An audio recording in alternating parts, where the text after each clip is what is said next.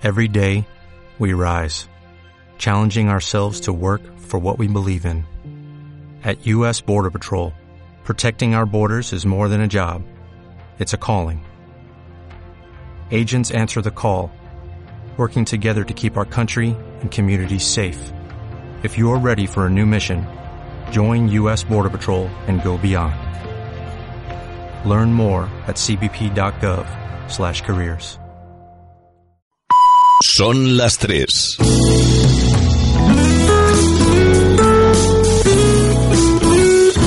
Radio Las Palmas FM.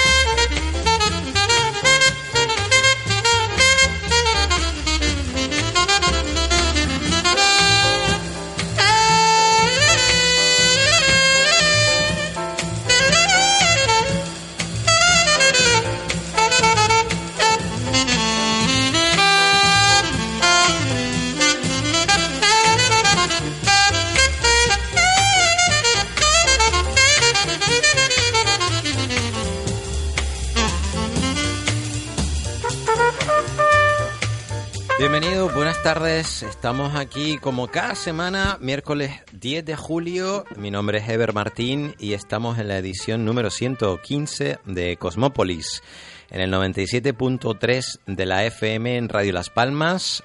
Les hemos dejado disfrutar de esa intro de Miles Davis eh, casi en, en, en, toda su extensión, que creo que merecía la pena. Y bueno, tenemos uno de estos días eh, veraniegos en la, la Bahía de Las Palmas de Gran Canaria, con nubes y claros, con una temperatura de 26 grados en este momento, cuando son las eh, 3 y 3 minutos de la tarde. Y aprovecho para darle la bienvenida ya a mi compañero habitual de fatigas en estas eh, últimas semanas, Luis Lodos. Él es ingeniero y cineasta, eh, guionista y bienvenido Luis. Gracias, muchas gracias, Ever. Muy buenas tardes, eh, encantado de tenerte aquí otra semana más, como siempre con nosotros, eh, es un placer. Bueno, eh, hoy quería, venía para acá, mmm, cuando, cuando venía para acá hoy a, hacia el estudio, pensaba en, el, en aquel comienzo mmm, crepuscular de la película Blade Runner, la original, la de, la de Ridley Scott, en la cual pues se ve la ciudad de Los Ángeles, ¿no? Y creo recordar que en medio de, de una bueno, explosión de, de, llamas y de humo, ¿no? Una especie de, de, fábrica petroquímica en primer plano. Y luego la ciudad que aparece pues como cubierta por esa, esa nube de, de incertidumbre, si queremos. Y pone Los Ángeles, año 2019. y me, y me, me resultaba muy curioso porque, bueno, muchas veces hablamos de, de ciencia ficción, hoy lo vamos a hacer también.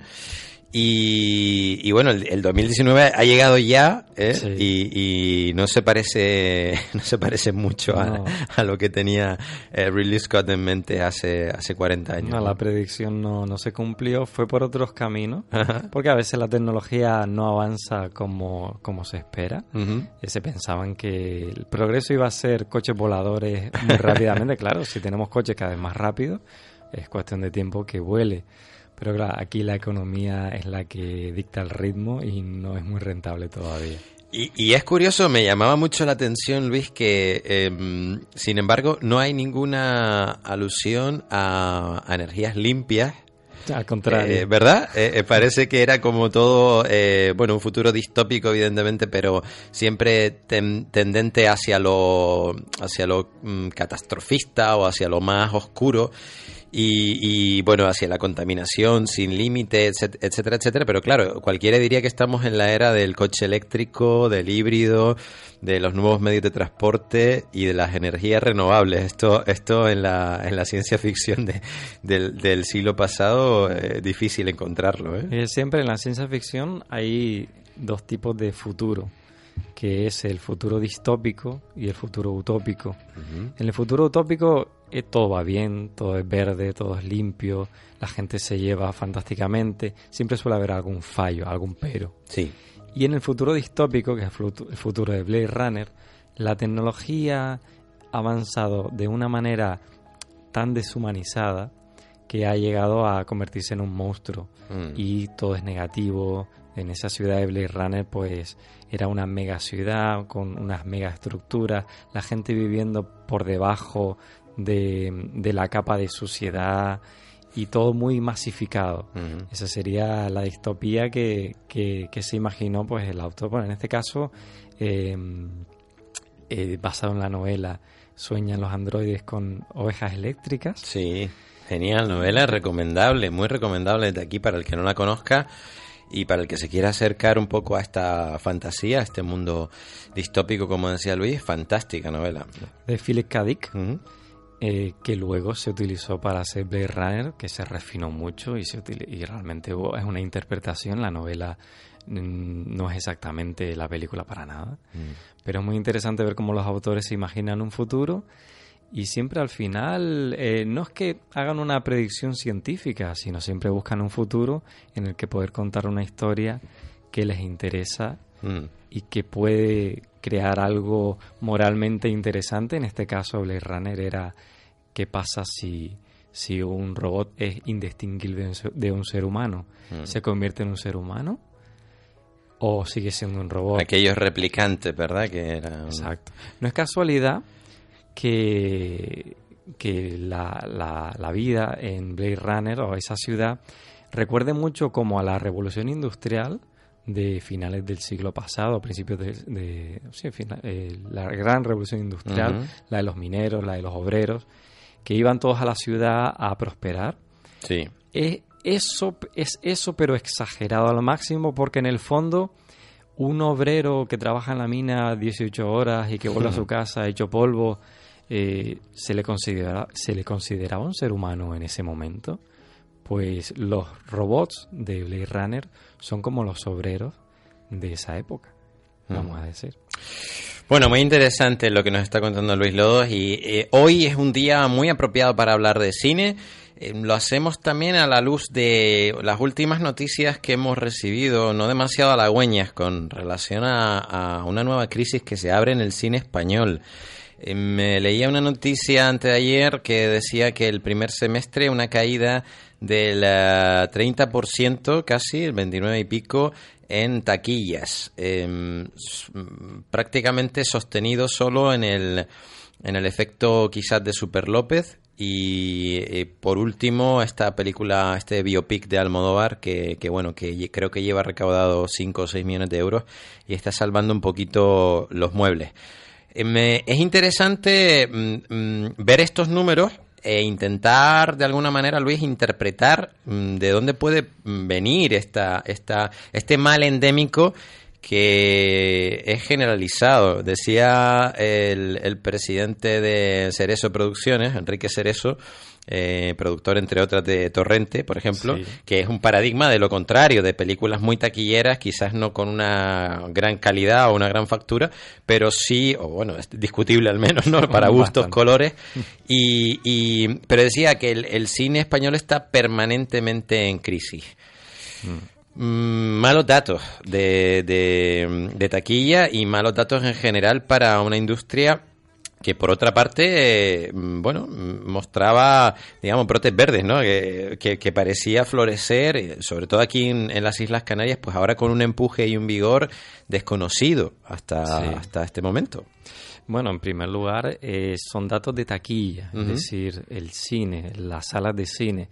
Las salas de cine vienen en recesión desde hace años y sobre todo desde hace 3, 4 años, desde que entraron las plataformas digitales, desde que las personas pueden ver en su casa tranquilamente Netflix, HBO, Amazon, sin tener, viendo estrenos simultáneos, es decir, no, no teniendo que esperar a una fecha determinada para ir a una sala determinada, sino cuando ya esté disponible incluso no ni siquiera teniendo que ver la serie capítulo a capítulo, sino verla entera, pues todas esas nuevas plataformas han propiciado que la gente se satisfaga más fácil de cine. Y las salas de cine han ido mm, debido a esto, pero ya debido a la gran cantidad de contenidos que a través de la televisión podemos ver, han venido mucho en recesión. Entonces no es un problema ahora puntual del cine español, sino que ya es una tendencia. Y de hecho, en esta isla ya hemos hablado de que han cerrado todos los cines prácticamente, menos el Monopol, que es un cine muy particular porque ofrece, tiene algo, una oferta muy particular, y luego los cines de centros comerciales que lo único que hacen es complementar la oferta del centro comercial. Mm. Pero hoy en día un cine, aparte... El, Monopol, perdónalo, y sobrevive más bien gestionando una, una, una deuda mastodóntica. Es decir, es un negocio prácticamente quebrado que cambió de, de, propiedad y que lo que ha hecho es intentar sobrevivir pues dando digamos una, una patada hacia adelante ¿no? a ese balón de esa deuda e intentar pues como siempre recalificar esa deuda o reajustarla para poder seguir sobreviviendo pero a duras penas y con muchas dificultades ¿no? las salas que son sobre todo de independientes o que no pertenecen a grandes cadenas o centros comerciales las pasan canutas. Claro, las salas independientes son las únicas que pueden intentar sobrevivir porque ofrecen algo muy diferente. Mm. Eso pasa también en la península. Pero un cine como el Royal, el Galaxy, el Capitol, pues ya son cines extintos porque ofrecen algo que ya se, se, se tiene en los centros comerciales, que es mucho más cómodo, mucho más adecuado. Y al final, siempre los datos del cine español eso, por otra parte, eh, los datos del cine español son siempre difíciles de interpretar porque fácilmente la taquilla es salvable por una o dos películas, porque se produce tan poco cine en España mm. que una o dos películas que tengan cierto éxito ya digamos Mm, calma la estadística. Cuando no existen esas películas, eso se hunde. Tienes razón, porque además recuerdo recientemente el fenómeno de ocho apellidos vascos que decían el mejor año para el cine español en 30 años. No, hombre, eh, no, no seamos ventajistas, ¿no? Porque estamos jugando con que una película ha recaudado 30 o 40 millones y eso no significa que, se haya recuperado, digamos, el, el sector o la industria en, en taquilla. Es lo que dices tú, el fenómeno de una película puede arrastrar a toda la industria porque las cifras que se manejan pues no son demasiado altas nunca. ¿no? Lo que está pasando en el cine también es lo que, lo que se llama la distribución de Pareto y es los que más marketing tienen van a ganar mucho y los que tienen poco marketing no van a ganar prácticamente nada. Es decir, ahora mismo a lo mejor el 80% de las películas que están en taquilla prácticamente no hacen taquilla. Mm. Y el 20%, que son las grandes producciones de superhéroes que vienen de Estados Unidos, por ejemplo, son las que hacen la mayoría de la taquilla. Claro, en España no tenemos ni el Star System, que mm. es voy al cine a ver un actor conocido, eso no lo tenemos demasiado. Y tampoco tenemos una producción basada en en, digamos, en los gustos populares de la gente. Es decir, eh, thriller, mm, hay thriller, pero no hay tanto. Superhéroes, ahora está Super López, tal vez por eso. pero realmente el cine español tiene un tipo de contenido que no atrae tanto al público, salvo excepciones como las que tú comentabas. Entonces es difícil interpretar que el cine español va mal. Me lo decía eh, una reunión que tuve hace poco, que no es lo mismo. Es decir, cuando hablamos de cine, podemos referirnos a la sala de cine o a una película que vemos en Netflix, por ejemplo. Mm. Entonces, por esa parte, si nos olvidamos de la sala de cine, por la parte de las nuevas plataformas digitales, es donde el cine español está mejor que nunca. Gracias a producciones que se están viendo en todo el mundo por primera vez en castellano o incluso en, con acento canario, como la serie Hierro, que se hizo hace muy poco. La verdad que es una interesante reflexión. Ahora podríamos también debatir eh, qué es el cine español, Luis, porque este, este asunto o este trasunto que se ha convertido casi, yo, yo siempre digo que cada tema es postema, ¿no? se puede convertir en una, en una obsesión y en anatema también a veces. Entonces, eh, yo, yo la verdad es que mm, este tema de, de ponerle etiquetas al cine español, el cine francés, bueno, mm, cuando hablamos de cine europeo, por ejemplo, genéricamente nos entendemos, que queremos decir pues que es un cine con un enfoque que igual intelectualmente tiene más pozo, que, tiene una tradición distinta también, basada, pues no sé, en el teatro, el cabaret, la, dramaturgia del cine europeo también es un tanto distinta a la del cine americano, pero mm, eh, cuando, cuando hablamos de cifras o cuando hablamos de subvenciones o de formas de, incentivar eh, la industria cinematográfica, bueno, hay dos grandes, mm, digamos, corrientes. Está la corriente capitalista, está la corriente de Estados Unidos en la que se, se incentiva a través del mecenazgo y de, la, de los incentivos y las deducciones fiscales para aquellas empresas e inversores que quieren invertir en, en cine, que es el modelo que se ha intentado trasladar al, al, cine español estos últimos años, que ha copiado, digamos, el, el Partido Popular para hacer una especie de ley del cine que tuviese, que hundiese sus raíces en esa, en esa tradición, y por otra parte el, el, proteccionismo del cine francés, que es la subvención pública dura y madura, que es la de, oye, tú quieres venir a producir aquí, señor HBO, eh, señor Netflix, señor Amazon, usted si quiere producir en mi país, paga. Eh, 50, 60, 70, 80, lo que sea, una cifra, una cantidad de millones de euros anualmente para producción, eh, eh, bueno, eh, digamos, en francés y películas francesas y con ese, digamos, certificado que las hace... Hay un certificado de película española. Sí, aquí también, ¿no? Y, película canaria, por otra parte. Aquí parece que convive el sistema mixto, porque sigue habiendo ayudas del ICA, sigue habiendo ayudas, subvenciones públicas. El gobierno de Canarias aprobó una serie de, de ayudas el año pasado, de las cuales creo que no se, ha, no se ha logrado ejecutar más del 20%. Esto sería, daría también para mucho debate. Pero, mm, ¿pueden convivir estos dos sistemas o hay una perversión eh, implícita del sistema cuando lo que se está premiando a veces, Luis, es perder dinero? Claro, eh, ahora mismo están los dos sistemas. Es decir, tienes unos incentivos por los cuales fiscalmente, si tú produces cine en Canarias, pues tienes una serie de ventajas y luego tienes las subvenciones que directamente presentas el proyecto, si el proyecto está valorado, pues obtienes un dinero. Esas subvenciones, digamos, en los incentivos son prácticamente todo el año, si no recuerdo mal, y las subvenciones son por convocatoria, a veces van, a veces vienen, a veces los políticos las ponen, a veces las quitan, es decir, es, es bastante fluctuante, vamos a decir. Ahora mismo están los dos sistemas. Y eh, es como se, se está moviendo ahora la industria para, para seguir avanzando. ¿Qué pasa? Si quitas los dos, o me de quitar los dos, yo creo que habría que quitar, o sea, si, si fallara uno, si fallara de, de los incentivos, pues sería un gran problema. Porque muchas empresas se han instalado aquí, no sé si me dijeron hace poco 19 empresas de la península y del extranjero tanto de cine como de animación, se han instalado en Canarias solamente para aprovechar esos incentivos, que en el fondo, para que lo entienda la gente, es mm, si no instala la productora aquí, o si no instala la empresa aquí, ese dinero se lo lleva el Estado. Entonces, para que se lo lleve el Estado, pues la instalo aquí y me lo llevo yo o se lo llevo a la empresa para reinvertirlo en más empleados, más producciones y demás. Es decir, es un incentivo porque empuja, es un, una medida bastante capitalista porque empuja a, la industria a ir por un lugar. La subvención es ya una ayuda. Y una de las cosas que siempre... La paguita. La, ayudita, ¿no?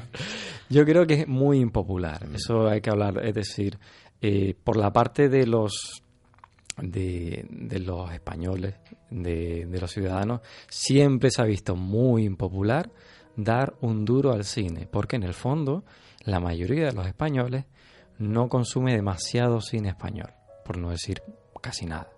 Entonces, saber que el dinero público va a una industria donde, se, donde el beneficio es muy poquito para, para, para la gente, pues algo que siempre ha molestado siempre y en todos los foros tiene eso. No hay, no se den subvenciones al cine español. Mm. Queremos que se lo ganen con el sudor de su frente, que ya es bastante. Mm. Entonces siempre ha sido un tema polémico. Es verdad que las subvenciones ayudan en algún punto, porque con una subvención puedes conseguir más financiación. Lo que está claro es que con una subvención no se hace una película. Se necesita 10, 20 veces más del dinero que da una subvención. Si una subvención son 100.000 euros, tú necesitas luego otros 2 millones para hacer una película y no te digo una serie. Es decir, que en el fondo la subvención se utiliza para como una chispa para hacer mover la financiación que viene después. Pero con el dinero de las subvenciones no se hace cine, se inicia cine y bueno, se hace algún cortometraje y alguna cosa bastante menor. Sí. Y el problema a veces mm, viene dado también por la discrecionalidad, porque siempre vemos los mismos nombres y porque después eso no siempre se traduce en la calidad de, del contenido o de, digamos, el producto final que, que uno va a ver al cine. Mm, esto siempre va a generar debate porque, claro, donde hay, donde se puede meter la mano, pues siempre hay corrupción, donde alguien puede favorecer los intereses de un amiguete, eh, esto, pues, vamos, está a la orden del día, no lo vamos a descubrir nosotros. Y tampoco creo que sea una característica, mm, bueno, exclusiva del mundo o de la industria del cine. Esto pasa en todos lados, pasa en la construcción, pasa en, en otras industrias. Y aquí siempre que hay mordidas o siempre que hay intereses, pues, evidentemente hay suspicacias. Claro y hay eh, bueno muchas mantas ¿no? donde se, se van metiendo es, complicado porque desde que hay una valoración desde que hay un jurado desde que hay unos políticos mm. creando subvenciones quién valora y, y, no y quién vigila al que valora ¿no? y quién se ponen las subvenciones para captar votos para perder votos es decir mm. para que sea hay muchos intereses creados políticos etcétera lo que está claro que al productor le importa muy poco lo que quieran los políticos, si hay una oportunidad de conseguir algo de dinero para utilizarlo como mecha, como una chispa que inflame el proyecto y empiece a, crear, a crearse y a desarrollarse, la va a utilizar. Le da igual que venga el dinero de un partido que de otro, va a utilizar esos recursos ya que están ahí para crear su proyecto. Ahora ya, eh, claro, puede entender el productor que al público le pueda parecer más o menos bien que se utilice un dinero público para eso, pero yo creo que los productores tratan de sacar con mucho esfuerzo proyectos y tratan de usar todos los recursos que estén a mano. La verdad es que yo, em, si también se, se genera un poco de, polémica alrededor del, del incentivo fiscal porque mm, el, inversor o la, o la empresa que se beneficia se acoge a este tipo de beneficios para luego de grabarse el impuesto de sociedades esa inversión, muchas veces lo que, lo que busca es una rentabilidad económica evidente. ¿no? Aquí no, no hay eh, cortapisas y lo que se está diciendo es usted invierta ese dinero y, el, y en vez de llevárselo al Estado crudo y gastárselo en Dios sabe qué, pues eh, usted lo, lo, va a recuperar por lo menos hasta un 40% de la inversión, creo que es para coproducción, hay un 36.1 y un 36.2 con características eh, parecidas pero no, no iguales Y, bueno, digamos que esto también genera suspicacias porque se rentabiliza el hecho, Luis, de que el 90% de las películas españolas pierde dinero. Y por ejemplo, las bases imponibles negativas, esto es lo que va generando, eh, digamos, eh, que la inversión luego sea rentable a, la hora de, de, devolver esa rentabilidad del 25 al 30% al cliente y al inversor. Claro, uno podría decir, pues si realmente el, contenido no es lo importante y tampoco la, factura y la calidad, oye, nos llevamos dos cámaras, dos unidades a, la gomera, rodamos cualquier cosita, ¿verdad? Lo justificamos, hacemos unas facturitas y después que, lo vea el que, el que lo soporte. Claro, hay, hay un problema que yo creo que es estructural del sistema social que tenemos o del sistema laboral que tenemos. La picaresca. Sí, una de, fue una de las primeras cosas que me dijeron a mí cuando me, salí del, de la parte del empleo de empresa y me metí en ser autónomo, en, ser empresario un profesional autónomo, una de las primeras cosas que me dijeron fue, tú tienes que ganar el menor dinero posible, porque Hacienda se lleva el un porcentaje de tus beneficios y que va en rampa. Cuantos más beneficios tengas, más se lleva. Es decir, si tienes pocos beneficios, se lleva un 20. Si tienes más beneficios, se puede llevar hasta un 49 casi o más. Y lo primero que me dijeron es, tienes que ganar lo menos posible. Y yo decía, pero yo quiero ganar lo más posible. Yo quiero comprarme una casa, por lo menos. Y claro, ya el sistema no te incentiva a ganar demasiado dinero. Entonces, imagínate, si estamos hablando de un autónomo que trata de justificar, y eso se hace realmente justificando como gastos todo lo más posible para que los beneficios sean relativamente bajos o distribuirlos en el tiempo y pagar lo menos posible al Estado. Pero claro, imagínate con millones y millones de euros. Puede ser una locura. Esto, esto además que nos están escuchando seguramente muchos autónomos, muchos oyentes que, que pasan por eso eh, todos los días y tienen que meterse en módulos o, hacer, digamos, aproximaciones de lo que van a ganar este año para no trabajar siete o ocho meses para el Estado, porque si no acaban, eh, digamos que, ¿no? La libertad fiscal llega en octubre. Entonces, eh, muchas veces es lo que dices tú, se hace una planificación para ganar un poquito menos y así tener que pagar también un poquito menos y dentro de, esa, de esos márgenes se mueve también bueno, los límites de la legalidad, porque esto también en España ha generado una inseguridad jurídica. Ha habido varias productoras a las que se le ha reclamado dinero, productoras internacionales de mucho prestigio, creo que entre ellas eh, Disney. Eh, bueno, esto, esto al final lo que genera es esa incertidumbre, la inseguridad eh, jurídica es letal para cualquier tipo de negocio, eso lo sabemos todos. nadie va a ir a invertir a un país que cambia de opinión cada seis meses y en el que además se persigue al, al contribuyente de tal manera que se cambia un poco la normativa o se corrige o se, se le pone una coma donde no había un punto y coma y, y, y lo que se hace es, digamos, perseguir al contribuyente para al, año siguiente que se lleve la sorpresa, cascarle una multa Claro. Y, y, pedirle que devuelva el dinero. Entonces, bueno, si estamos jugando al trilero, aquí no va a venir nadie serio a, a, trabajar, esto está claro. Y es muy inestable porque con cada cambio de gobierno vienen nuevas leyes, nuevas leyes fiscales y al final y luego están las, las leyes regionales las, leyes eh, del, del, estado entonces se van mezclando se van entrando en conflicto y a mí una cosa que me sorprende por ejemplo es como hay pues, muchos profesionales o empresarios que utilizan sistemas fiscales para pagar menos al estado que son completamente legales pero que por la presión que se, se hace después que hace hacienda al final acaban siendo eh, acusados criminalmente. Mm. Sí, sí. Entonces eso es una inseguridad y para poder crecer eh, no te da esa confianza y si perdemos la confianza de las grandes empresas, de las grandes productoras, entre otras, que, que quieren instalarse en Canarias para aprovechar esas ventajas, pues el, en una cosa que se dice que en Hollywood la el boca a boca corre como la pólvora. Mm. Entonces, si se empieza a correr el boca a boca de que Canarias no es un lugar seguro para invertir, lo que va a pasar es que muchos se van a echar atrás. Y todas estas grandes producciones que están viniendo y están dando trabajo, formación y, y posibilidades, sobre todo muchas posibilidades a la gente que trabaja en el cine, pues se van a acabar quedándose donde están o yendo a otro sitio. Pues sí, la verdad es que eso hay que hacérselo mirar. Decías ahora lo de lo de Hacienda, acabamos de conocer hace poco una, una sentencia del, del Tribunal Supremo precisamente hablando de, este tema de la, de la fiscalidad, porque sabes que hasta, hasta ahora todas las personas que querían eh, litigar en, contra de Hacienda tenían que pagar las costas judiciales si eran condenados, es decir, tenían que pagar en, en costas. Ahora el Tribunal Supremo les acaba de dar la razón y dice que hay de la China, que eso no tiene por qué ser así y que y, advierte a Hacienda que se deje de, generar esta eh, incertidumbre y esta inseguridad jurídica que lo único que hace es perjudicar al tejido empresarial y a la gente que quiere generar riqueza.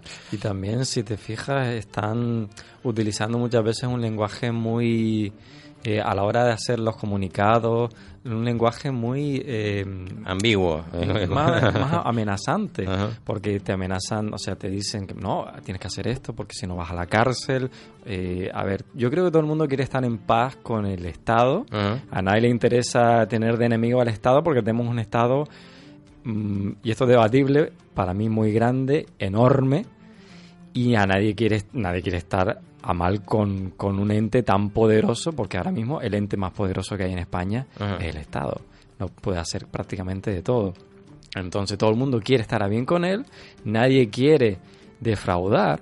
Lo que pasa es que las leyes son tan complejas mm. y la fiscalidad es tan complicada que yo, por ejemplo, tengo que utilizar una, aunque mis finanzas son bastante sencillas, tengo que utilizar una asesoría porque es que aún así eh, y sabiendo bastante de economía, bastante de, informática para hacer las cosas a través de Internet, pero es tan complicado que yo creo que es muy raro no defraudar consciente o inconscientemente porque es demasiada complejidad burocrática y fiscal. Sí, litigiosidad y, la, legislación cada día más, más eh, esclerotizada. Bueno, hay una parte aquí de la Si hablo Zaratustra de Friedrich Nietzsche que dice del camino del creador y pregunta, ¿quieres marchar, hermano mío, a la soledad? ¿Quieres buscar el camino que lleva a ti mismo? Detente un poco y escúchame. El que busca fácilmente se pierde a sí mismo. Todo irse a la soledad es culpa. Así habla el rebaño. Y tú has formado parte del rebaño durante demasiado tiempo. Bueno, em, ahora me interesaría mucho a la vuelta de publicidad, Luis, hablar de la situación del creador. Em, porque para mí... ¿De Dios eh, No, me, refiero a las personas que se dedican en esta industria del cine a sostener el andamiaje, porque decías tú el otro día lo importante, por ejemplo, que es en Estados Unidos la figura del, del guionista. Esto aquí todavía queda mucho por labrar y mucho por trabajar.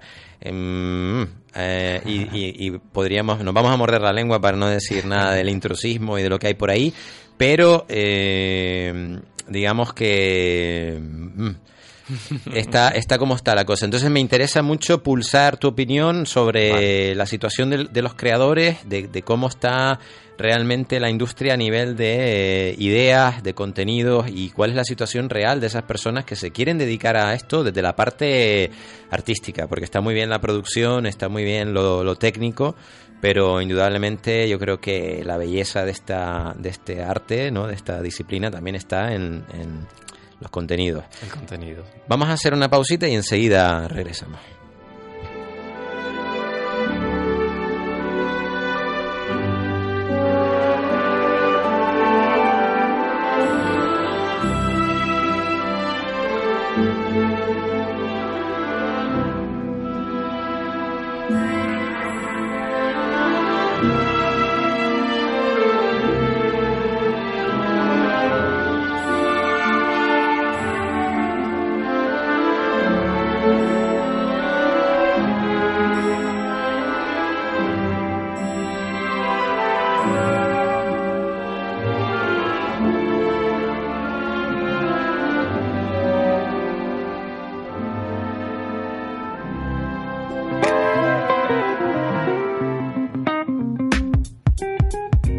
Escuchas Cosmópolis con Eder Martín.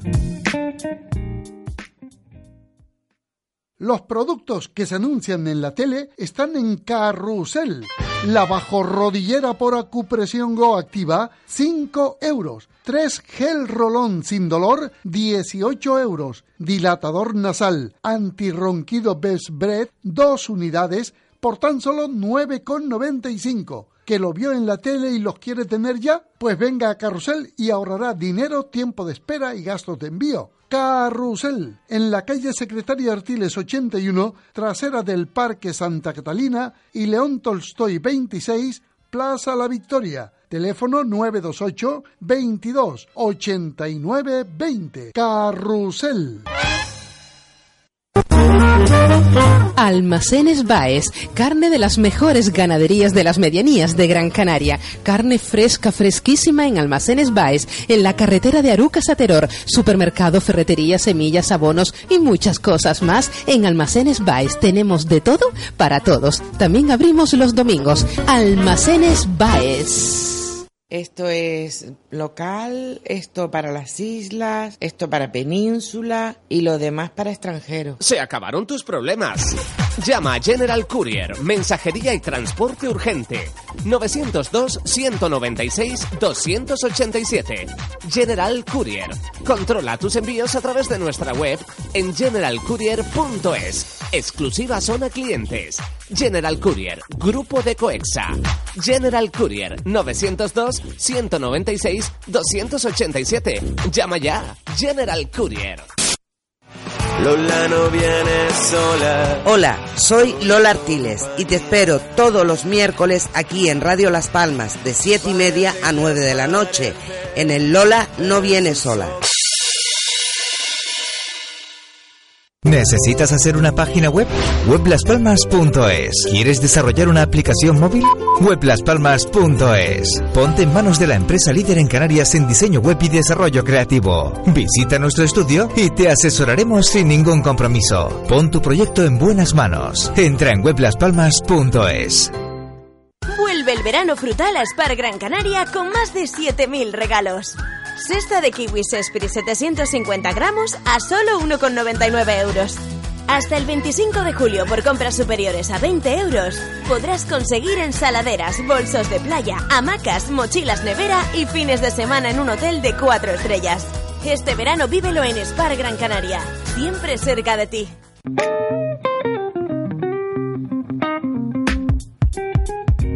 Escuchas Cosmópolis con Eder Martín.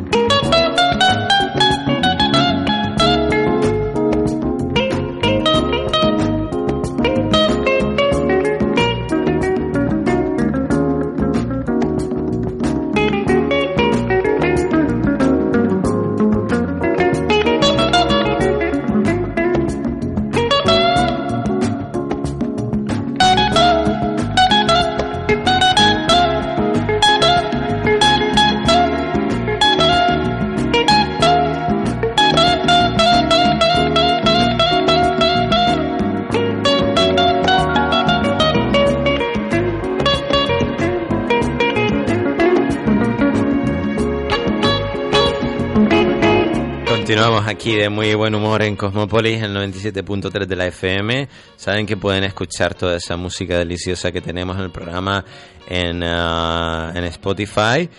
Y están, ah, bueno, segmentadas en, en varias listas. Eh, Creo que hay más de 10.000 canciones seleccionadas, pero bueno, tienen una lista de jazz, otra que se llama Cosmopolis, que es la que pueden escuchar aquí en el programa, y que se va editando todas las semanas y para incorporar nuevos lanzamientos y, joyas también de la, de la industria de la música.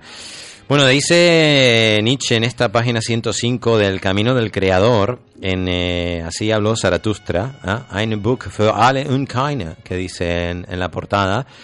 Eh, Dice, existe tanta ansia de elevarse, existen tantas convulsiones del ambicioso.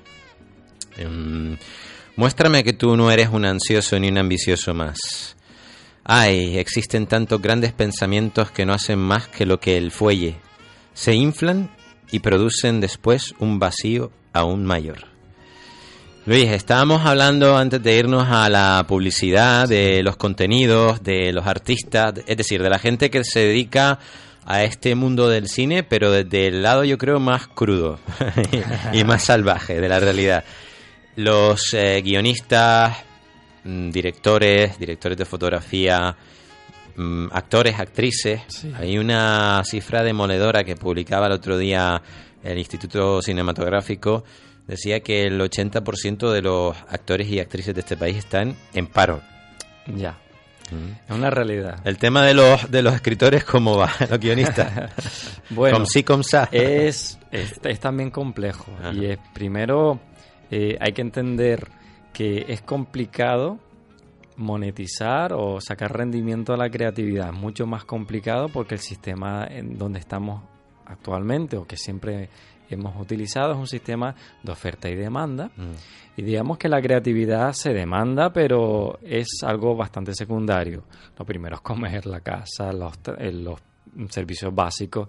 Y luego está la parte de la parte de contenidos, la parte, digamos, lo que dice la frase de no solo del pan vive el hombre, pero básicamente vive del pan. Lo otro, digamos, es lo que hace el creador, lo que no es pan.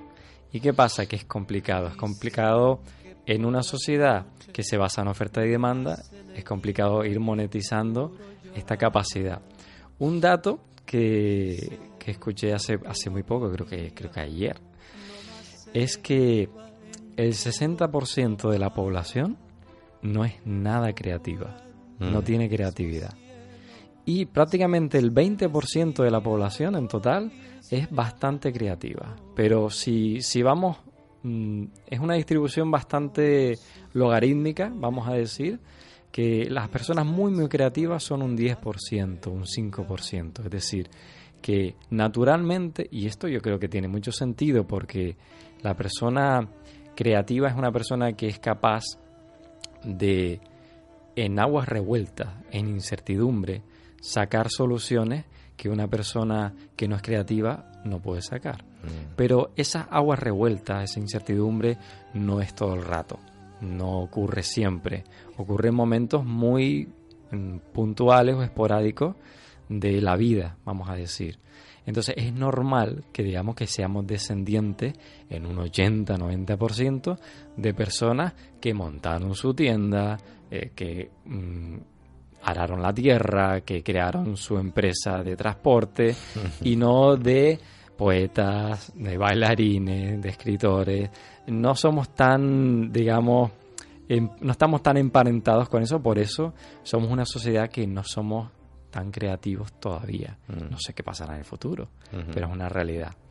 Que somos, vamos a decir, somos minoría dentro de la población. Y eso, no, eh, eso a ver, hay que aclararles que eso no nos hace mejores No. ni peores. Es decir, eh, No, son, eh, son a, veces, rasgos. a veces nos hace insufribles y otras veces nos hace tremendamente pobres y desdichados. Es decir, que esta es una vida también bastante de, de muchos sinsabores, eh, Luis, y de mucha amargura, porque se queda mucho talento por el camino, hay que decirlo. No, no, no todos tienen la misma suerte. Y yo creo que, en contra de lo que es la opinión generalizada de la gente, mm, a veces hasta los mejores son los que se quedan atrás, ¿no? Yo, yo quiero eh, siempre, cuando, cuando mm, detecto esa frustración en, alguno de mis eh, coetáneos, ¿no? y, me preguntan, oye, ¿y, qué te parece? Y, lo mal que estamos, porque también nos gusta mucho quejarnos, ¿eh? Nos dicen siempre que estamos siempre llorando, ¿no? Pero, pero la verdad es que cuando me lo plantean digo, oye, pero, mira, es que, es que esto ha venido sucediendo a lo largo de la historia, pero hasta entre los más distinguidos, entre los más excelsos escritores, autores, eh, músicos, ¿no? Eh, quiero decir que hay mucho talento que se queda frustrado, pues se queda en el camino y, prácticamente desconocido para el, el, gran público, ¿no? Claro, es que si tú aprovechas las oportunidades de la vida para prosperar, pues cualquier oportunidad, pues estás abierto a un sinfín de posibilidades.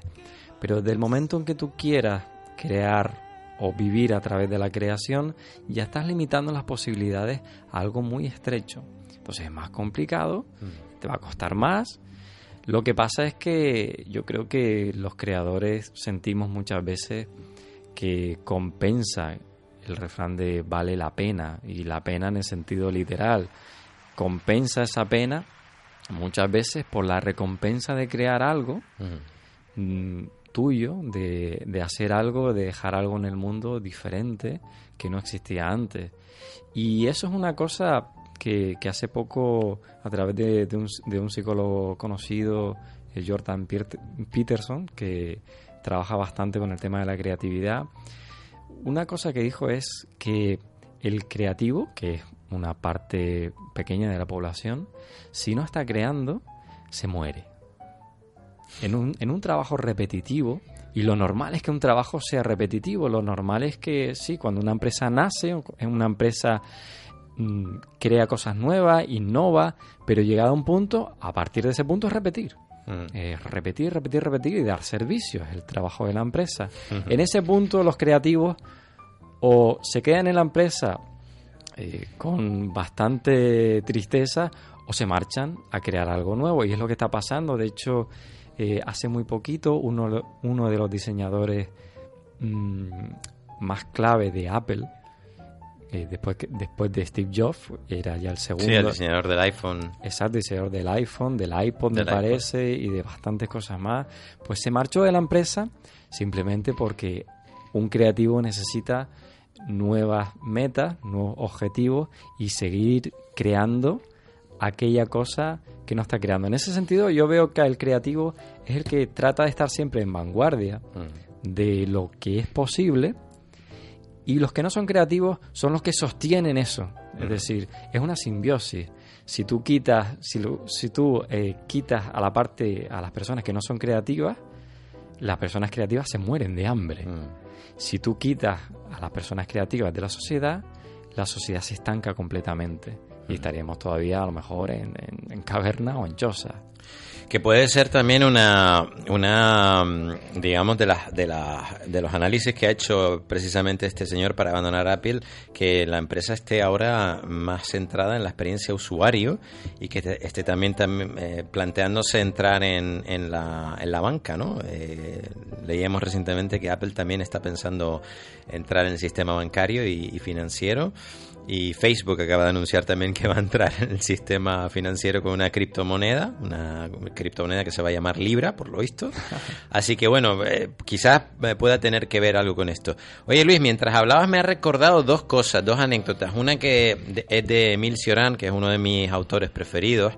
Eh, un personaje bastante eh, turbulento, mm, yo diría que también gris y, muy profundo, muy también de, un nihilismo expresivo importante. Decía algo así como que él escribía porque la otra opción era pegarse un tiro y la y la muerte tampoco le parecía una solución demasiado eh, vamos que no, no, mejoraba lo de la vida. Es decir que decía que la vida era una miseria absoluta pero que morir pues no, no le parecía una, solución mejor, entonces pues se resignaba a, escribir.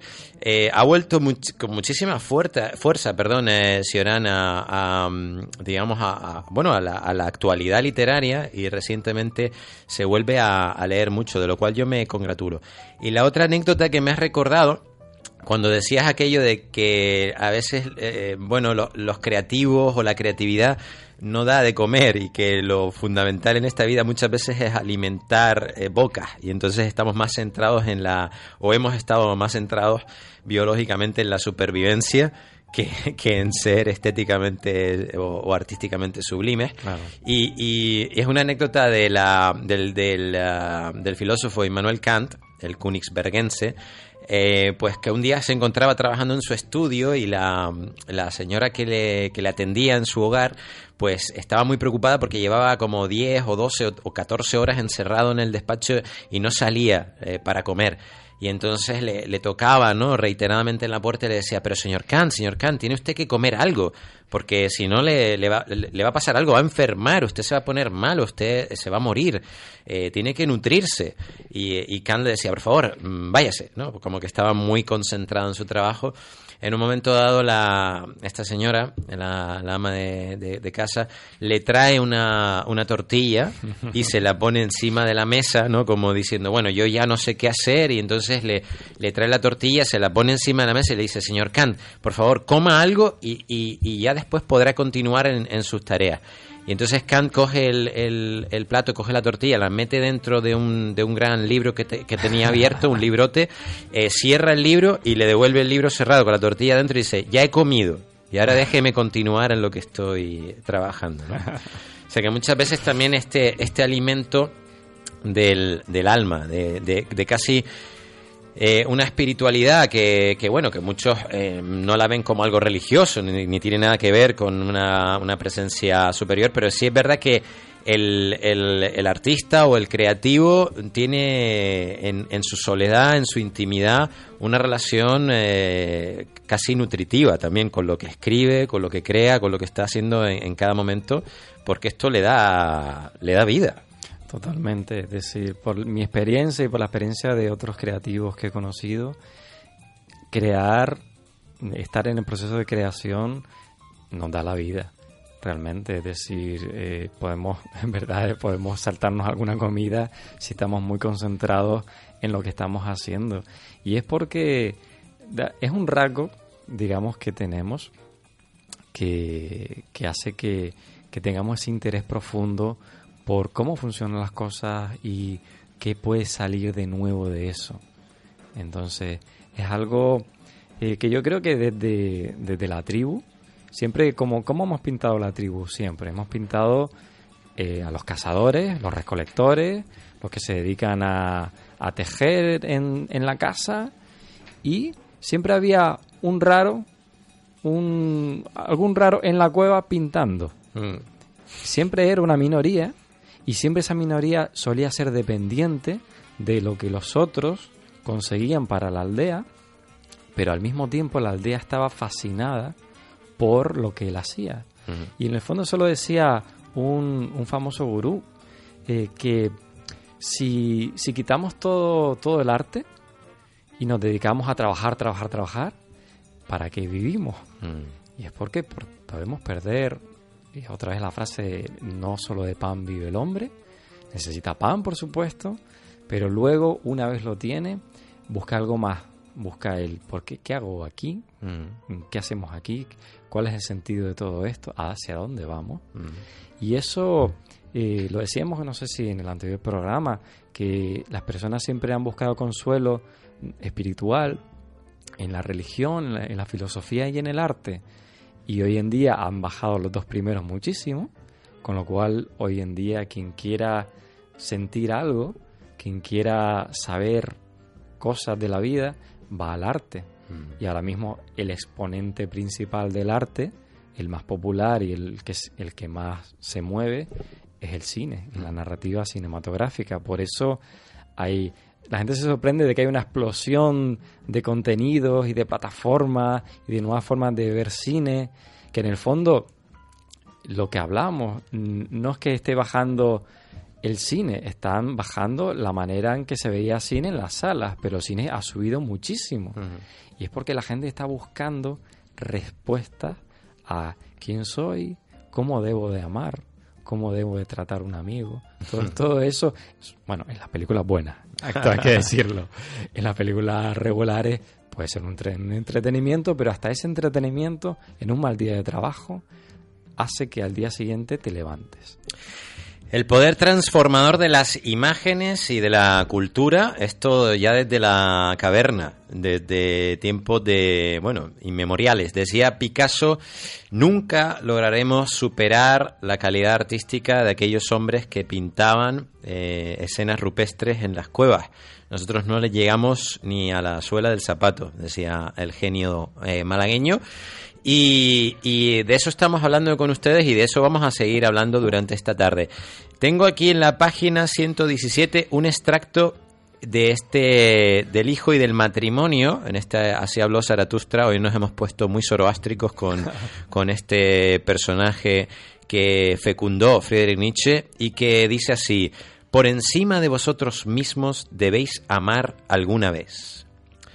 Aprended primero a amar para ello tenéis que beber el amargo cáliz de vuestro amor. Amargura hay en el cáliz, incluso del mejor amor, por eso produce anhelo del superhombre. Por eso te da sed a ti, Creador. Sed para el Creador, flecha y anhelo hacia el superhombre, hacia algo mejor, hermano mío. ¿Es esta tu voluntad de matrimonio? Santos son entonces para mí tal voluntad y tal matrimonio.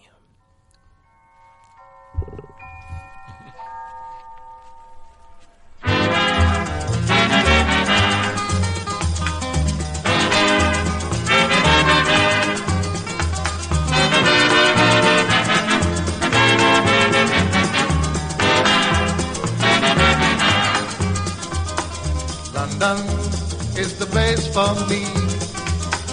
London this lovely city.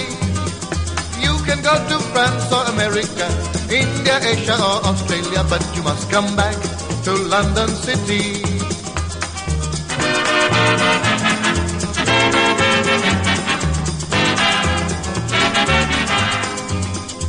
But believe me, I'm speaking broad-mindedly.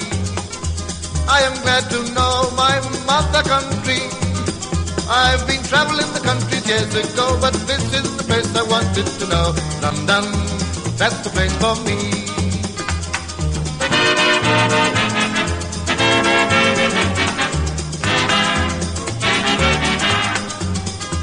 To live in London, you are really comfortable. Because the English people are very much sociable. They will take you here and they'll take you. They make you feel like a millionaire. London, that's the place for me.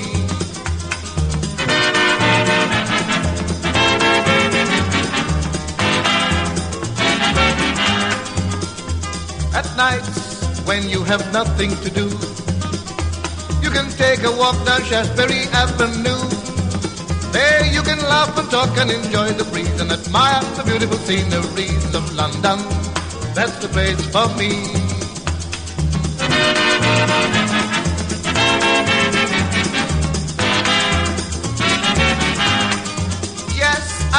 Complain of the time I have spent. I mean, my life in London is really magnificent. I have every comfort and every sport, and my residence is at Hampton Court, London. That's the place for me.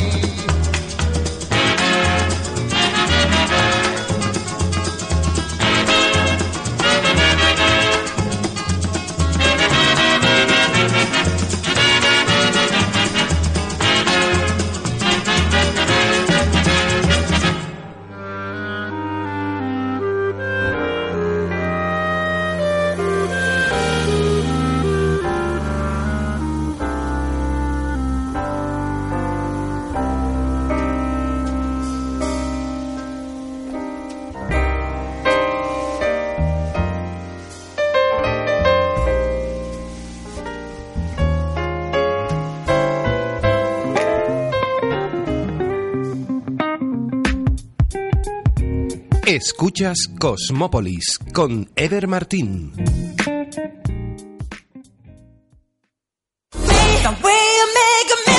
Casino Las Palmas presenta a Gus Jackson. El tributo del rey del pop con más reconocimiento europeo e internacional en su 25 aniversario. Será este 24 de agosto en Casino Las Palmas con cena espectáculo por 32 euros. No dejes que te lo cuenten. Reserva ya tu mesa en casinolaspalmas.com, tu lugar de ocio en el centro de la ciudad. Casino Las Palmas recomienda el uso responsable del juego. Un mal uso del juego puede producir adicción. La práctica de los juegos está prohibida a menores de edad. Si buscas una solución en marketing digital, tu solución se llama Ocra. Publicidad en redes sociales, revista digital, fotografía profesional, cobertura de eventos. Ocra. www.octaviocraus.es. Contacta con nosotros en las redes sociales y en el teléfono 608 91 42 38. Ocra, partner oficial del grupo Radio Las Palmas.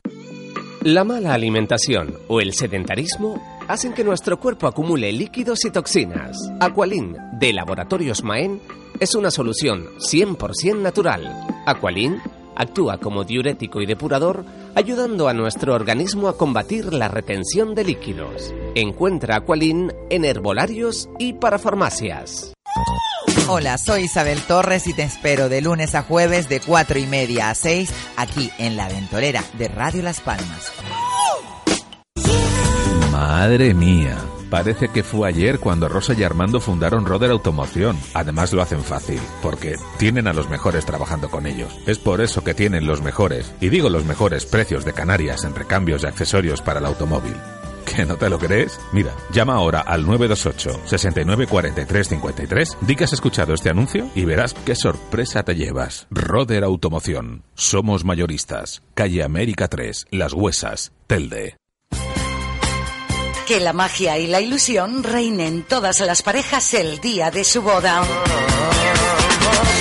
Floristería Elegancia, Avenida de Escalerita 157, cerca del cruce de los Tarales. Teléfono 928 41 46 46. En Floristería Elegancia la boda desde 195 euros. Incluye el ramo de la novia, un ramo de coche, 8 lazos de coche, 10 centros de mesa para invitados, un centro nupcial y un regalito para la novia. Todo por 195 euros. La boda, un día para vivirlo intensamente. Y en Floristería Elegancia, presentando la tarjeta azul de Santa Lucía en bodas y coronas, 5% de descuento. Floristería Elegancia, teléfono 928 41 46 46.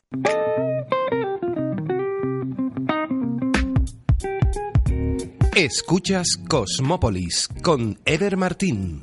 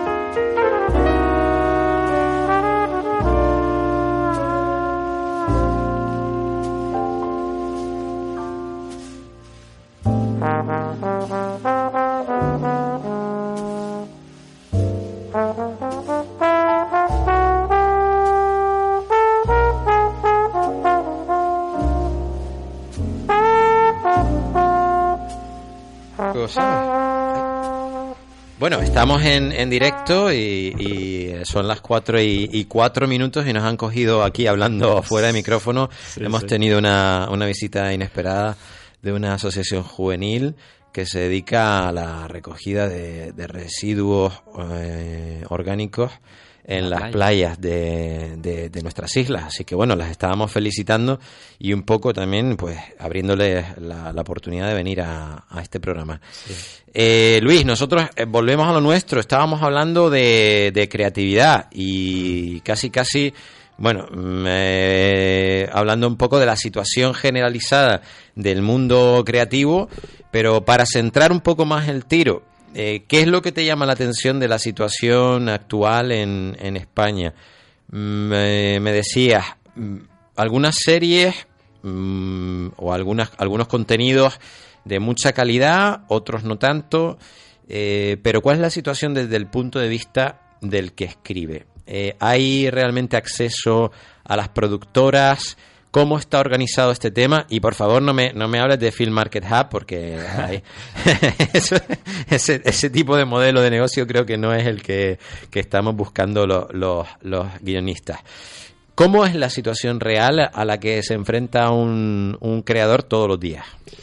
En el caso del cine, en el caso de crear si, queremos crear para cine una película o una serie, digamos que el guionista en sí mismo eh, tiene la capacidad para crear esa historia, pero en sí mismo no es nada, porque no tiene acceso a los lugares donde se mueve esa producción. Es decir, lo que cuesta escribir un guion, digamos, cuesta, aparte del trabajo del, del artista, del trabajo del creador, lo que cuesta es el papel y el lápiz, o bueno, el ordenador, la, la, luz y la electricidad y poco más. Pero el problema es que luego ese proyecto cuesta mucho dinero. Una película puede costar 2 millones, 4 millones, una serie puede costar 5, 10 millones, 15 millones fácilmente. Y eso no lo puede iniciar el guionista con tanta facilidad. Aunque el guionista tenga una buena historia, yo siempre lo he pensado, ahora está cambiando la cosa, pero hace años, si tú tenías, por ejemplo, un guion extraordinario, imagínate que tienes el guion de Forrest Gump, que lo acabas de escribir, o el guion de E.T., que lo acabas de escribir, y eso es único en el mundo. Si tú te dedicas a moverlo por el panorama español, lo más probable es que no consigas nada. Eso era hace unos años. Y hace unos años el problema era que era todo muy cerrado.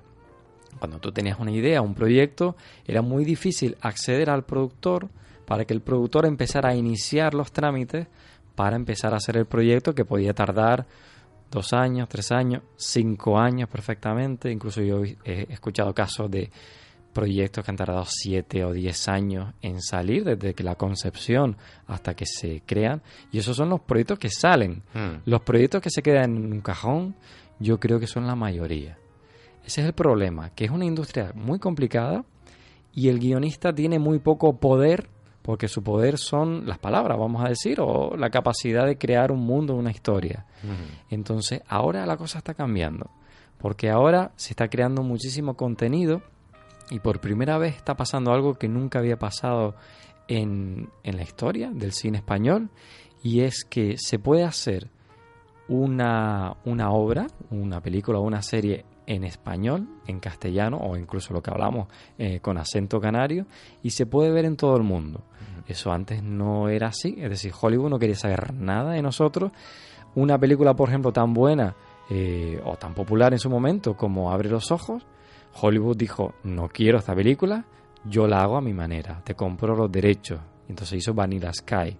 Es decir, que Hollywood no quería saber nada de una producción, no quería saber nada de doblar o de subtitular. Eso no se llevaba ahí.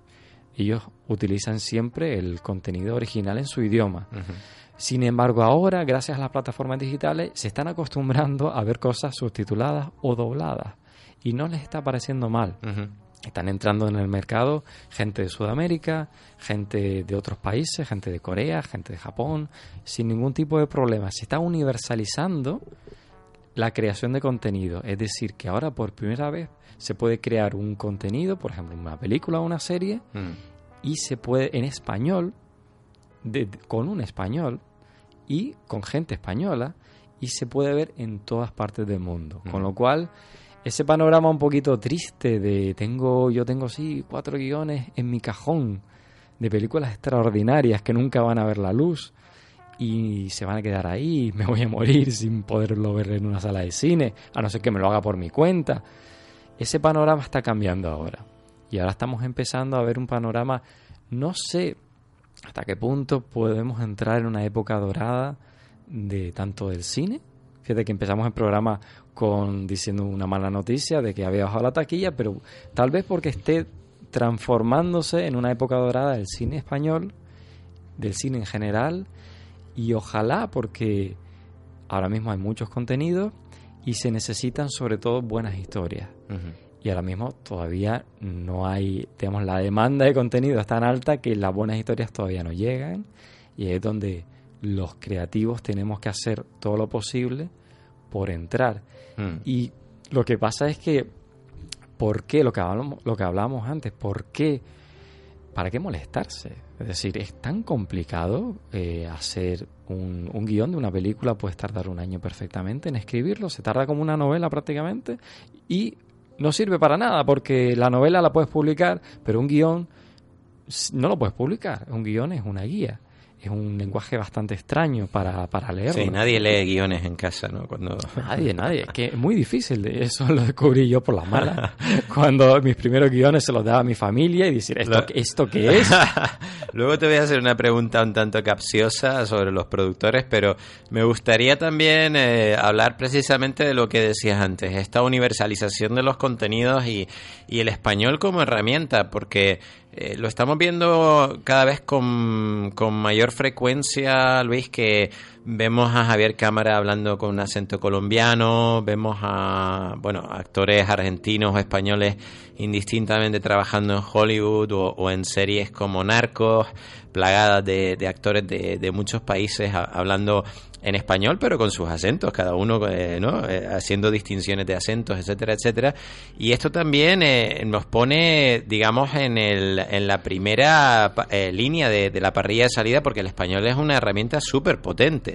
Estamos viendo cómo cada vez se convierte en el, en el idioma de opción en más países. Ahora leía recientemente, recientemente perdón, un estudio del Instituto Cervantes diciendo que se había convertido en el, en el segundo idioma tanto en Inglaterra como en Francia, superando por primera vez en Inglaterra el francés y en Francia a, otros, a, otros, eh, a otras lenguas. La verdad que cada vez tomando mayor importancia y como decías tú en Estados Unidos, además una industria latina, hispana, que bueno, son 40, 45 millones de habitantes que, quieren consumir productos eh, pues que son afines ¿no? a su cultura, a su, a, su, a su idiosincrasia, a su forma de ser. Y esto está abriendo eh, también una ventana inmensa a los contenidos eh, escritos en, en español. Cuestión que debemos, como dices, aprovechar para, para hacer daño en la industria, ¿no? Para, para, que nos para que nos tengan en cuenta un poquito más, ¿no? Esta reivindicación la hemos visto en boca, por ejemplo, de, de, Antonio Banderas, una figura, pues bueno, de esas internacionales que existen en nuestro país, que siempre ha hablado de, de cómo tenemos que cambiar la mentalidad o el chip y también cómo eh, los anglosajones deben cambiar la mentalidad del chip hacia los contenidos latinos, de no encasillarnos en oh, el, el, Latin Lover. O, claro. Eh. Lo que está pasando, lo que ha pasado siempre, que el creador del contenido era Hollywood. Y Hollywood tenía un estereotipo muy claro de cuando había el problema del que tienen o que tenemos los, los hispanos, los latinos, es que eh, cuando hablamos inglés se nos nota entonces, eso no se puede, tú no puedes hablar perfectamente, es muy difícil hablar perfectamente como un nativo americano, se nota. Entonces, ellos se dan cuenta de que si se nota tu, tu acento, te tenemos que poner un, una nacionalidad. Y dentro de nuestras historias se justifica esa nacionalidad pues lo que hablamos, es decir, el Latin Lover, el narcotraficante, el torero y poco más. Es decir, o eh, en el caso de las chicas a lo mejor eh, la, amante latina, pero poco más. Y era muy estereotipado porque Hollywood se mueve mucho por estereotipos, menos las grandes historias, aunque también es, utiliza mucho el estereotipo. Si queremos que el español o el latino se vea como algo más, tenemos que crear el contenido nosotros.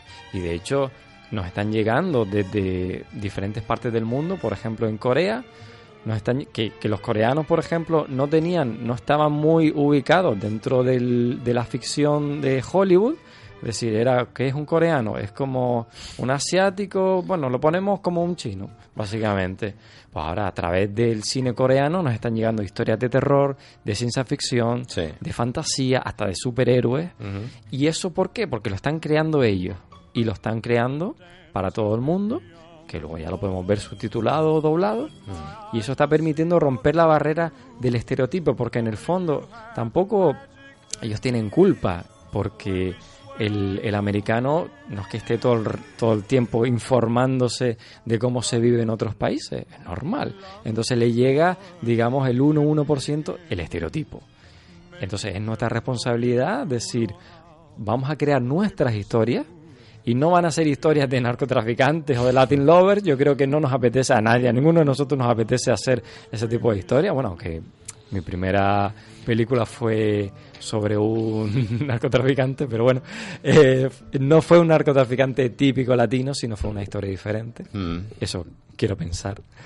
Pero en todo caso, podemos hacer un cine diferente, podemos Sí. crear diferente, y romper el estereotipo. Romper barreras, sí. Claro, historias nuevas. Además, de lo que dices, Luis, que es muy importante el segundo idioma más hablado en Internet, más utilizado en, en Internet, eh, también eh, el segundo, eh, eh, bueno, 570 millones de, de clientes potenciales. Esto es, es, todo un mercado que, que se puede explorar. Hasta ahora, pues había también muchas barreras idiomáticas en el sentido de que, bueno, hay expresiones que no se entienden al otro lado de- del océano, pero todo esto de la universalización lo que ha llevado es que entendamos perfectamente a un colombiano, a un costarricense, entendamos a un argentino y el tema de hacer más coproducción, como se está haciendo mucha ahora, hispano-argentina o, bueno, en- de, de todos los países, pero en México también se hace mucha coproducción. Esto lo que lleva es a gente trabajando junta, hablando el mismo idioma, y al final todas esas barreras se van rompiendo y se van, eh, digamos, diluyendo en el, en el contenido.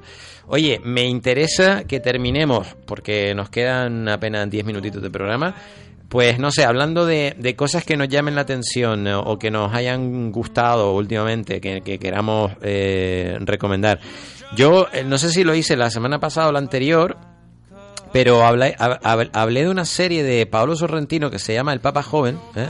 Young Pope, que me parece una, una novedad muy refrescante en el sentido de, de el, el tratamiento eh, que se hace de, de, la, de la imagen. Eso es una cosa muy importante porque mm, no hay que olvidar que estamos hablando de- del, del audiovisual, no solo palabras, sino también luego llevar eso, plasmarlo, digamos, de, de una manera eh, pues mm, estéticamente interesante, hermosa, yo diría que con una factura muy, muy particular y dejar siempre el, el sello, la huella, la, la firma del, del director, a mí me parece eh, muy importante. Y esta es una serie que yo creo que les va, les va a gustar. Es, una serie refrescante, con un punto de vista eh, muy picarón, tiene también muchas, eh, si queremos... mm, eh, alusiones ¿no? a, lo, a lo que puede mm, bueno considerarse una cultura católica como la italiana, sobre todo en el sur de Italia, todavía en muchos sentidos atrasada ¿no? en, en- en muchas eh, cuestiones sociales, pero que como digo está, está, está representada de una manera muy interesante y e interpretada magistralmente, pues entre otros Javier Cámara, haciendo de, de nuncio papal y bueno, eh, la verdad es que maravilloso en su papel, como siempre Javier Cámara, uno de los ah, yo creo, actores de, de referencia en los últimos años en España. Y por otra parte, pues estamos en la, en la mitad de la segunda temporada de Big Little Lies. Además he visto que la va a estrenar ahora Antena 3 en la, la primera temporada, la, la va a emitir en, en abierto. Bueno, me dice ahora María Jesús incluso que, que ya la ha estrenado, que están poniéndola en abierto la primera temporada. Yo la recomiendo que la vean encarecidamente.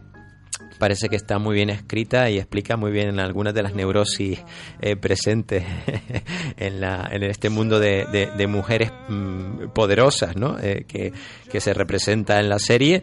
Y luego, eh, bueno, estamos a mitad de segunda temporada. en creo que el episodio, el, cuarto o el quinto es el, el último que he visto.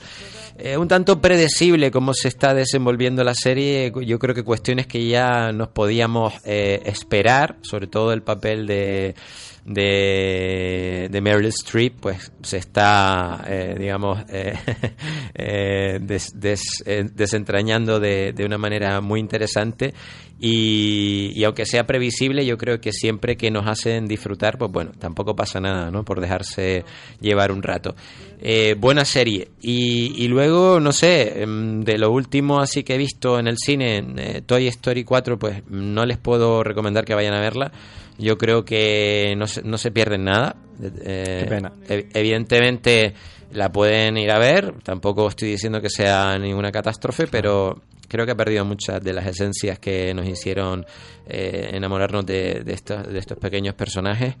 Y aunque técnicamente pues sea insuperable o lo que, o lo que bueno, técnicamente, pues evidentemente no, no vamos a discutir lo que hay ahí de, de los creativos y demás, pero bueno, a mí la historia no me, me dejó completamente eh, indiferente. Y no sé, eh, Luis, ¿alguna recomendación más o adición que quieres hacer al programa para, para ir cerrando ya estos últimos minutos? Bueno, yo ahora estoy viendo Stranger Things 3. Ah, también, la también. Temporada 3. Y aquí es algo muy interesante. No he terminado de ver todavía, me queda un capítulo nada más. Y aquí es una cosa muy interesante. Bueno, primero es que ha batido récord de audiencia en Netflix. Y ha sido eh, la, la llamada, una llamada ma- masiva para romper el, récord. Y lo que me gustaría hacer es, eh, hay que investigar mm, qué ha pasado con la tercera con la tercera temporada, qué ha pasado con la segunda. La, la primera fue muy buena. La primera atrajo a mucha gente eh, haciendo en- a través de la nostalgia de los 80 empezó a atraer a un público que quería ver ese tipo de historias y tuvo, fue un gran éxito hace unos años. Pero ¿qué pasó? Si yo em, recomendaría a los, a los, eh, a los oyentes que em, quisieran, que se preguntaran, que compararan la primera temporada con la segunda y con la tercera. Porque yo creo que todos estamos de acuerdo en que la segunda fue un poco floja. Sí, sí, sí, muchas críticas además, ¿verdad? Vertidas en redes sociales, etcétera. Sí, y la tercera, mejor que la segunda, pero sigue siendo floja, a pesar de que tiene un gran ritmo. Siempre hay que analizar un poquito por qué. Si se fijan en la segunda, hicieron lo mismo que en la primera, pero de otra manera. Con lo cual ves enseguida todo igual y no te aporta nada nuevo. Sin embargo, en la tercera hicieron algo muy diferente, pero confundieron muchas cosas. Y, por ejemplo, confundieron el conflicto dramático con estar discutiendo todo el rato. El ritmo, hay veces que las cosas van demasiado rápidas, que los personajes son demasiado inteligentes, que los personajes se meten en, en situaciones porque sí. Es abrumador, ¿no? Eh, no, se dan cuenta de que no, no podemos seguir el ritmo y... Claro, es decir, a veces los personajes llegan a conclusiones que tú no vas a llegar nunca y dices, bueno, vale, ok, esta persona es súper inteligente, yo soy tonto, pero que siga la historia. La historia va demasiado rápido porque lo que tienen miedo tal vez es perder desenganchar a la gente, entonces vamos a darte más, vamos a darte más eh, violencia, más gore, más, eh, más de todo. Y Stranger Things fue interesante por el misterio, por la nostalgia. O sea, que tú crees que, que lo que han intentado es reaccionar a esas críticas, digamos, mm, pu- pues de, de alguna manera manteniéndonos al filo de nuestro sofá e intentando mantener un ritmo muy alto, eh, conversaciones muy rápidas y luego eso, lo que dices, una asociación de, de hechos y de eventos que uno tiene que tratar de, de ir hilando. Claro, el, el- el guionista a veces no se da cuenta de que no tenemos toda la información. Ellos sí, ellos la Claro. tienen ahí y pueden ir eh, hilando cosas eh, con mucha rapidez, pero el espectador hay que esperarlo a veces también. Claro. No darle todo con cuchara, pero sí, hombre, tener una deferencia de vez en cuando, ¿no? Hay que esperar, hay que poner comas, hay que poner pausa, hay que poner... Claro, la historia tiene que ir de la mano del espectador y, o sea, la historia tiene que llevar de la mano al espectador. Desde que vaya demasiado rápido, el espectador se va a tropezar y se va a caer de boca. Y con la tercera temporada pasa eso, todo va muy rápido y sobre todo los personajes no sabes por qué están haciendo eso. Están haciendo porque porque tienen que hacerlo, porque si no no hay película, si no no hay serie, no. Tiene que haber una motivación la gente para levantarse del sofá necesita una motivación.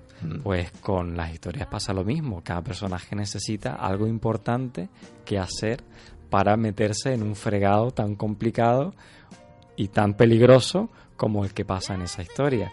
Y por eso es interesante que si el público, eh, que si los oyentes ven alguna serie que dice, no me gustó tanto, ya, pero ¿por qué? ¿Qué falló? ¿Qué es lo que esperabas y qué es lo que te dio a cambio? Porque vas a descubrir cómo el arte de crear historias es muy complicado porque tiene que tener en cuenta lo que ya viste y tiene que llevarte de la mano al ritmo que cree que tú vas a poder ir. Es bastante complicado, por eso se le perdona que, que, lo intenten y que fallen, porque en el fondo son gente muy joven, con mucha ilusión, creando cosas muy arriesgadas y muy nuevas, y la gente está respondiendo a, esta, a esta propuesta, pero siempre eh, nada es perfecto, vamos a decir. Oye, ¿tú crees que hay alguna, alguna perversión en el, en el autor, en el escritor?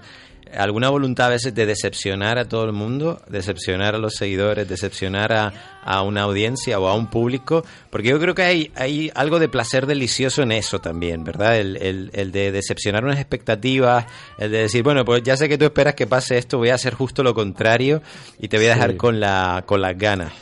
Eh, sí, hay autores así. Esto explicaría también por qué a lo, a, lo, mejor no funcionan tanto ese tipo de modelos de historias en el que dice, elige tu final, ¿no? O, o, claro. o, preguntarle a la audiencia por dónde quiere que vaya la serie, porque eso no termina de funcionar, no termina de calar en el público. No, la, la, la gente quiere que le, le, le, cuenten una historia. Que le demos no, caña. No, claro, pero sí es verdad que hay autores que quieren, que confunden sorprender con destruir las expectativas sí. y, y, dejar un mal sabor de boca. Mm.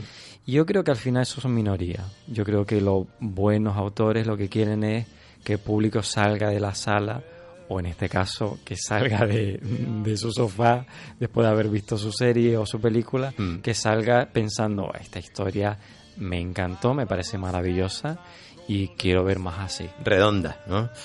Bueno, eh, Luis Lodos, ha sido un placer. Eh, nuestro compañero eh, Luis Lodos, ingeniero, cineasta, guionista, ha sido un placer. Igualmente. Oye, te, te, te, convido a que vengas la semana que viene a hablar de, del futuro. Se me ha ocurrido que podríamos hablar del futuro, de cómo lo imaginamos. Es decir, de, de plantarnos en 2050, 2060 y, y ver qué, qué, futuro nos imaginamos. Yo creo que puede coche, salir coche algo volador, interesante. Volador, no lo sé, ya. Puede salir algo interesante. Lo pensaremos, sí. Luis, un placer, muchísimas gracias por estar aquí. A todos ustedes les voy a dejar con una frase de Emil Cioran que precisamente habla de nosotros. Yo creo que no hay mejor terapia que, que bueno, que, que a veces darse cuenta de, de, lo que, de lo que nos pasa a través del sentido del humor o de incluso del, del sarcasmo, la reflexión. Dice Emil Cioran, el talento es el medio más seguro de falsearlo todo, de deformar las cosas y de equivocarse acerca de uno mismo. Solo poseen una existencia verdadera aquellos a quienes la naturaleza no ha abrumado con ningún don. Sería por ello difícil imaginar un universo más falso que el universo literario, o un hombre más desprovisto de realidad que el hombre de letras. Hasta la semana que viene. Un abrazo.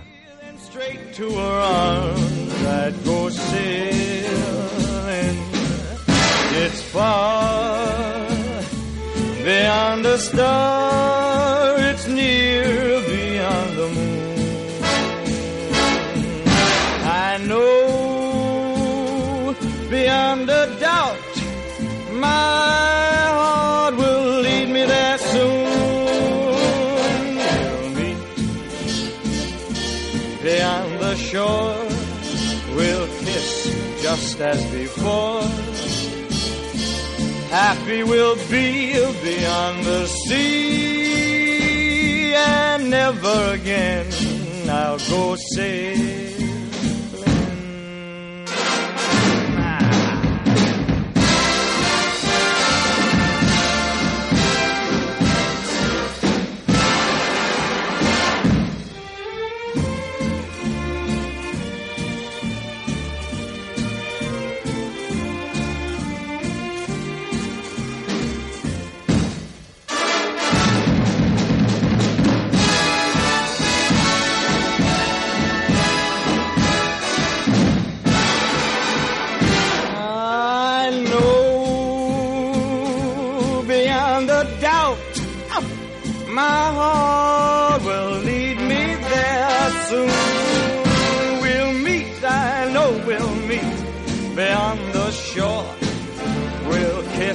Just as before. Happy we'll be beyond the sea, and never again I'll go sailing. No more sailing. So long sailing. Bye bye.